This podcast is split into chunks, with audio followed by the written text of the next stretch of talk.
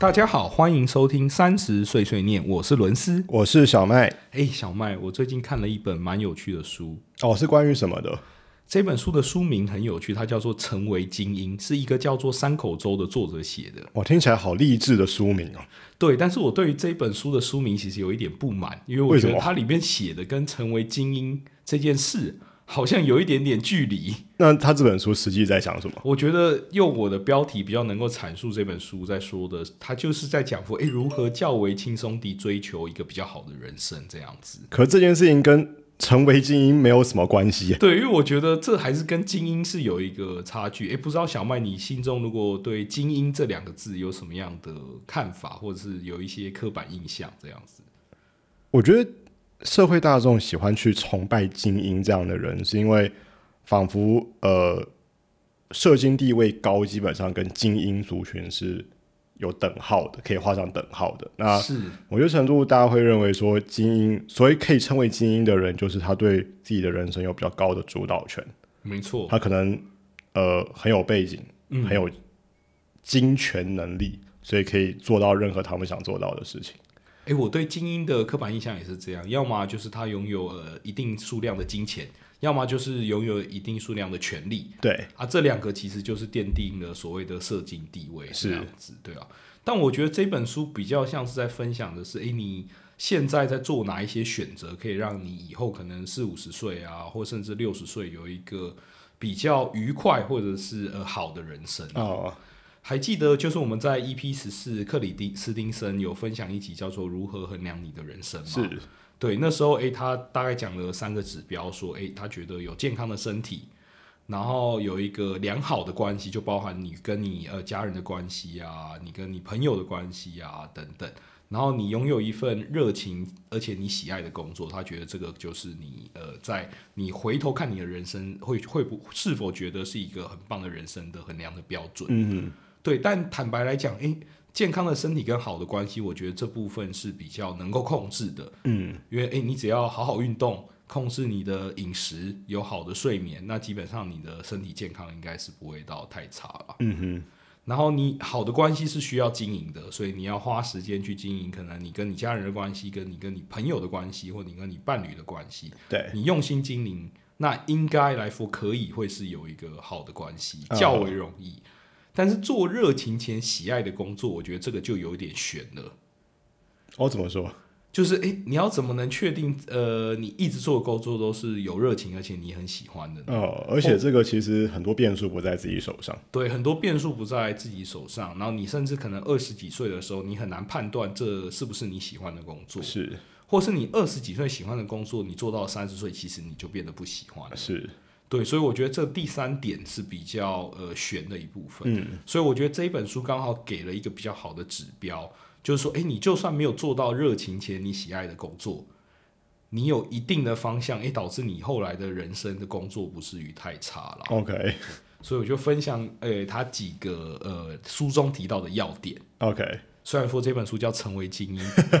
但我想把它改成如何较为轻松地追求好的人生，如何如何爽快的，如何比较爽的比较爽的 成为精英。因为对于我来说，我觉得成为精英可能太累了，或他可能要牺牲很多，是就牺牲非常多的东西，以至于达到他的那个水准。对，对他可能要放弃他拥有休闲的时间，嗯哼他可能一天要工作十七个小时，，OK 放弃跟家人相处、还有朋友相处、跟伴侣相处的时间。OK 就是他可能为了成功，就是必须牺牲自己很多的东西了。是但是我我希望还是能够用较为轻松的方法追求一个好的人生。CP 值高一点。对 CP 值高一点，这个就是这本书给的这几个指标，然后让大家可以参考参考。OK 他其中第一点就是，诶，他谈到说，诶，你是自己人生的掌舵手，就是诶，因为之前有一个比较有名的访问嘛，他访问了很多呃快要去世的老人们，嗯，就问他们呃一生中最后悔的事是什么。然后多数的老人的呃答案都会是，诶，他们没有做过的事，或他们可能想做却不曾尝试过的事，是。很少人会去后悔说他做过的事这样子。OK，所以呃，成为自己人生的掌舵手这一个呃概念，我觉得最重要的是要确保自己喜欢什么，嗯和不喜欢什么。嗯因为有人举个例子来讲，诶，他可能呃受迫于父母啊，去当了医生嗯，或当了律师，但他其实根本就不喜欢这份工作。是等到他五十岁的时候，他虽然有钱，但过得其实也不是那么快乐。然后要尝试新的东西的时候，机会成本又太高，哦，所以我觉得，诶，这一这个要点是，诶，尽早弄清楚，诶，你喜欢什么东西或不喜欢什么东西。嗯，对于我来说，诶，喜欢什么东西，呃，不喜欢什么东西，这个不太容易弄不清楚。但是比较困难的是，你喜欢的东西能不能变现？哦，能不能养活自己？对，能不能养活自己啊？假设不行，那我觉得，呃，那你就应该要列几点，什么是你不讨厌但是愿意尝试的。，OK，对，因为诶，如果不能变现，那其实就没有话说。比如说，我喜欢旅行，我喜欢看漫画、看电影、看书，诶，但这些好像都不是一个可以呃变现的指标。除非你变成了百万 podcaster，对，除非我们往 百万 podcaster 我们努力，我们努方，向迈进，那可能还需要蛮长的一段时间。所以就是，诶，要找到，诶，你是自己人生的掌舵手，所以所有的决定其实是你自己负责。然后你要尽早，诶，弄清楚你喜欢什么，不喜欢什么，然后在你喜欢的事情里面找到可以变现的。我觉得这个会是，呃，一个对于你未来会比较有帮助的一个指标。嗯哼，特别是现今的教育制度，很多人是因为，诶，他理科比较好，嗯他就去念二类，嗯哼，或他文科比较好，诶，他就去念文科这样子。嗯对，呃，前一阵子吧，我有一个大学同学，要知道我们大学同学意思就是说跟我们年纪一样，都大概三十出头岁。是，然后他被他的高中邀请回去，高中哦邀请回去跟学弟妹们做经验分享。嗯，然后当时就是这个活动发生的时候，我就在想说，哇，要我们在这个年纪跟高中生分享，可以分享什么？因为我同学也跟我们求救了，哦，他想要知道，他想知道大家大家会分享什么。然后我们就觉得这题很难，因为首先呢，现在的高中生的意思，高中生的年纪呢，也就是说我们在念高中的时候，这些台下的这些高中生们根本还没有出生。对，所以是有一些世代差异在中间的。那我们要怎么跟这个年纪的小朋友分享的？那我们后来一群朋友讨论了一下，然后大家也是想说，可以鼓励台下的同学们，呃，去发掘或花一些心思去找自己喜欢什么东西。就多多尝试啦。对对，因为其实学生时代，呃，对，当然虽然说台湾的科技压力真的很重，但是这种尝试的机会成本其实相对是低很多的。对，我觉得对于学生来说，他其实呃机会成本是低的。你想，你三十几岁，你突然要换一个新领域的工作，对，那你原本的经验累积不一定能够呃完全呃复制或者是应用在新的东西上面。对，呃，以前有另听到过另外一个说法是说，就是鼓励学生时代多去培养自己的品味。那所谓的品味，就是呃你喜欢什么，包含说我喜欢跟什么样的人相处，嗯，我喜欢呃什么样的科目都好，我喜欢看什么样的电影，看什么样的书，哦，甚至是我喜欢什么样的公司、什么样的股票，这也 OK。对，但就是培养自己的品味，其实这件事情可能比我们想象中的要重要很多。就是多多了解自己这件事，应该比我们想象中的还要重要许多。对，那因为 in order to 知道自己喜欢什么，你必须要多尝试，你才会知道有什么东西是可以让你喜欢的嘛。对，不然你根本没办法想象，哎、这些东西其实是其实是存存在的。对对对，所以就是让我想到说，当时这个故事，就是其实大家出社会后一阵子之后，大家集思广益想到的东西，其实是差不多的，就是会想鼓励还在还是学生的同学，就是可以多多去培养或者去发掘这样的一个兴趣。我觉得这是个不错的建议。是啊然后第二点就是，哎，假设你真的找到你喜欢做的事，然后也找到一个方向，嗯。那你就去设定一个小而具体的目标，啊哈，这样比较能够哎去达成，不要诶把梦想画得太大，然后哦。导致你最终去放弃这样子。OK，就举个，他有书中举个例子啊，他说德雷莎修女在一九七九年得那个诺诺贝尔和平奖的时候，哎，就有人去访问他啊说，诶，如何能够达到世界和平？OK，对，这是一个很大的 topic，而且很难回答。但德雷莎修女回答的方法，我觉得蛮有趣的。她说：“哎、回去爱你的家人。OK，” 就哎、意思就是说，你先从一个小的东西开始做起，是对，然后哎、慢慢的去呃推向你的目标，这样。是即便那个目标一开始看起来很远大，但都能把它切成不同的小块，是。小块，然后去达成这个目标，这样子。哦，这件事情我也想到一个故事，就是那时候我在大陆工作的时候，那时候呃，中国大陆的就是大概前几名的富豪，呃，旺达集团的老板，嗯，然后接受应该是他们的当地媒体的访问，就是鼓励年轻人的这样一个座谈。然后记记者也是问他说：“你要如何就是赚那么多钱，成为那么成功的企业老板？”结果这些老板一样，他就是说要从小目标开始。但他所谓的小目标是指，他说，比方说我在年底前呢，就先赚他个一亿，就定个小目标，这样小目标 可能是一个人一生的目标结果后来这个变这个访问变成一个梗图，就是就定个小目标，先赚他个一亿。所以对，就小目标啦，对他来说是一。定在微博很火。对对，可是这对我们一般可能那个目标再小一点，要再小一些。对，我就想到这样的一个故事，这个故事还蛮有趣的，就是观点的不同，观点的不同，人家小目标，小目标。小目标。说到这个，我倒想起一一部动画，叫做《女子高中生集资去南极》，但我忘记具体的名字。就是在日本的动漫界，有一阵子就是掀起了女子高中生要去做各式各样的事，OK，就是很莫名的。因为我猜可能是这样子，就大家很怀念高中生的那一段时光。嗯，因为高中生都比较可以说是热血或者是淳朴，他没有受到太多社会的污染，那为什么要女子高中生？这是个好问题。但那一阵子就是女子高中生这个 topic 很红，就他们去露营啊，或去做各式各样的事。OK，我还以我猜他吸引的族群可能就是呃男高中生男高中生这样子。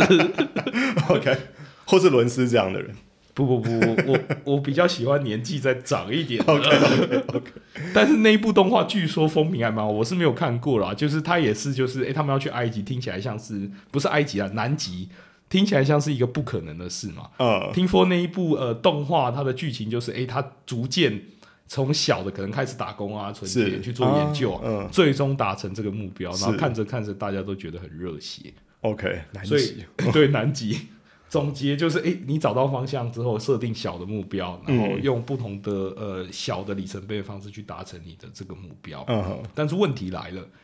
要是你根本就没有找到方向，也没有找到目标怎么办？哦，这就不能说你注定会过一个很烂的人生嘛，你还是要有一些保底的作为嘛。是，诶，他也提到了保底的作为，其实就是诶，你要想清楚你能力值的培养，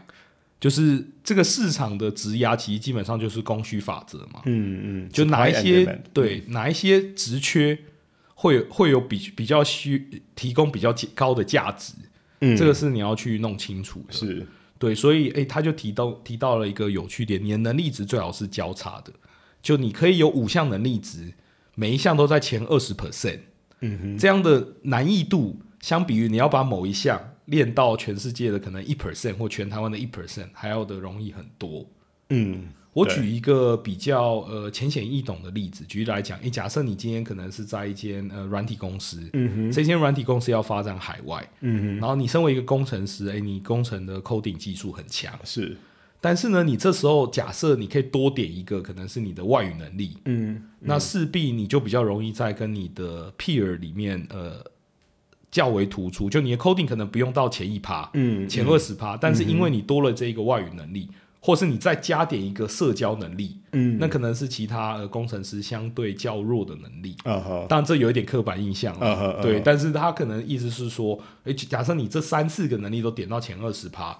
那也许公司有比较好的机会的时候，你会是优先被考虑的那一个。啊，就是让自己的技能点稍微广广泛一点对，然后这些技能点最好是能够互相加成的，啊，就是诶，在那个产业里，这这个这些技能点可能就会是稀缺这样子。嗯哼嗯哼，所以我觉得比较好的观察方式可能会是说，诶，你观察在你的那个行业里，比较属于佼佼者的这一块，他哪几个技能点点的很不错，那你可以考虑去往这个方向去做一个前进，这样子，对啊。然后相比于你把某一个练到一趴，你就选几个技能点都是前二十 percent，嗯哼，这个竞争力会相对的高一些，嗯。也较为容易，对啊。然后他也提到，哎，努力究竟好不好？因为最近呃，大陆嘛，大陆一直以来都在讲，哎，九九六啊，意思就是说你要早上九点工作到晚上九点，嗯。连续六天，嗯，一周工作六天。对，天，一周工作六天，嗯 然后提倡所谓的可能呃，就是工时非常长啊，加班文化等等，是。就会衍生出，哎，努力到底好不好这件事，嗯对啊。然后书中提出的观点是说，哎，性质好的努力其实是好的，但是无谓的努力其实不是好的。嗯什么叫做性质好的努力呢？诶，其实就是方向好，方法好，就是你确保你的呃目标是在对的轨迹上，也是公司要的方向上，啊或是对于公司来说是对的方向上，而不是为了加班而加班。，OK，因为可能有一些企业它比较效率低落，然后加班会变成一个常态文化，好像、你提早走，你老板没走嗯，的时候你走，是你觉得很奇怪，然后大家就都坐在那边装忙。是事实上就是大家都在集体浪费彼此的成本，然后我觉得这就是不太有意义的行为所以他也提到，诶，努力的呃性质好的努力是还可以接受的，就是方向好跟那个方法好。嗯另外，他提到人脉这件事，我一直觉得人脉这件事很悬。像诶，小麦，你觉得人脉对于职涯来说，到底是不是一个重要的事？呃，看情况，怎么说？就是尤其是假如你在工作上，或者是你在找工作的时候，你必须要接触一个有资讯不对等这个情况会出现的的情境，比方说，呃，你要去陌生开发，然后你不了不了解这个新的公司，呃，你的客户这个公司它到底文化是什么？那刚好有一个朋友在里面当职员，那或许就是一个很好的一个敲门砖，或者是说你要去一间公司面试，那你当然不知道这间公司文化是什么，然后刚好你有一个同学在里面，呃，工作了一段时间，那你当然去询问他，就可以获得比较第一手、比较正确的资讯。所以，呃，在资讯不对等的这个情况之下，其实有呃一定的人际关系去协助你去呃补足这个资讯落差的这个情况，会是一个帮助。其他的话，呃，可能比较还好。对我完全同意小麦讲的，所以这边讲的应该是说，诶，人脉它其实这边的人脉应该是讲有用的人脉，呃，对，就是诶，他把朋友圈分成了三个，一个是你非常好的朋友，嗯哼一个类似熟识的朋友，嗯或甚至没那么熟识，但是诶有几面之缘，嗯，Facebook 好友对 Facebook 好友，，OK，一种是点头之交这样子。嗯哼，他说大部分的呃这种机会其实都来自第二层，就是熟识的朋友。但是熟识的朋友，你平常并不太会去经营他。对，那你要怎么样让这些熟识的朋友可能呃多多少少都知道你的能力，或可能是呃做人处事的一些方法？对，这个会是一个很重要的事。就即便平常有没有在经营，但人家提起你会心里会觉得这个人是不错的，是。那他比较有机会可能引荐你一些机会。是，因为对于好朋友来说，诶，大家都很熟悉嘛，所以有机会一定会互相引荐。嗯，但是这个好朋友圈通常不会太大，对，当然，十个对，嗯。所以反而熟识的朋友要去想一想，诶，有没有什么样的呃方法去让大家诶了解你这个人？但最重要的还是信用跟能力的部分。当然，当然，对啊，就是诶，虽然说这些熟识的朋友跟你没有那么熟，也没有那么多接触的机会，但要怎么样呃让别人能够呃觉得你这个人是有价值的，这个会是值得另外一个深思的问题或是讲的更白话一点，就是要如何让雇主买单啦。啊。对，简单来说就是这样子的。对啊。然后他还提到，呃，他还提到了一件事，就是诶，年纪大了，就是要要维持性质好的朋友关系，然后想办法避免性质差的朋友关系。啊，性质差的朋友关系就是，诶，一群朋好朋一群朋友可能整天都在抱怨，然哦，后并没有一个太多的解决方法，哦，然后大家可能就是呃都绕在那个比较负面的回圈里面出不来，对啊，嗯所以要多广结呃那种能够给你良性刺激跟具有建设性人际关系的朋友了。嗯。哼，所以这边也欢迎各个收听我们 podcast 的好朋友们有机会来我们节目上坐坐，我们也很想要认识这种可以给我们良性刺激跟给我们具有建设性建议的好朋友们。对，不然我跟伦斯两个人都快没梗了，对，我们真的要好好邀请一些来宾来了，真 的真的。梗快用光了。OK，然后他最后也提到了，呃，其实讲了这么多，其实就是聪明的选择啦。呃，像我一直很呃崇尚一句话：选择比努力还重要。啊，嗯嗯，就是你做了一些聪明的选择，可以让你往后的可能二三十年过一个比较轻松的人生。嗯哼，对，然后也因为你当做这个选择，让你不用花费太多力气，因为它有点像是顺流而下的概念，就不是逆流而上啊。啊，他提到一个很有趣的例子，就是安迪沃荷是一个很有名的艺术家嘛，他提出了什么每一个人都有十五分钟呃成名的机会的的那个人，对，他就访问他说，诶，如何成为一个成功的艺术家？是，他简简单单的回了一句话，就是在适当的时间，在适当的地方。啊，嗯，对，所以这个其实诶，很多选择行业的人都有说过，包含我忘记那句话是谁说的，是雷军还是马云？就是站在风口上的猪会飞，哦，是是马云吗？雷军哦，雷雷军小米的小米的的创创办人，就是站在风口上的猪都会飞。对，然后相应的也有一铁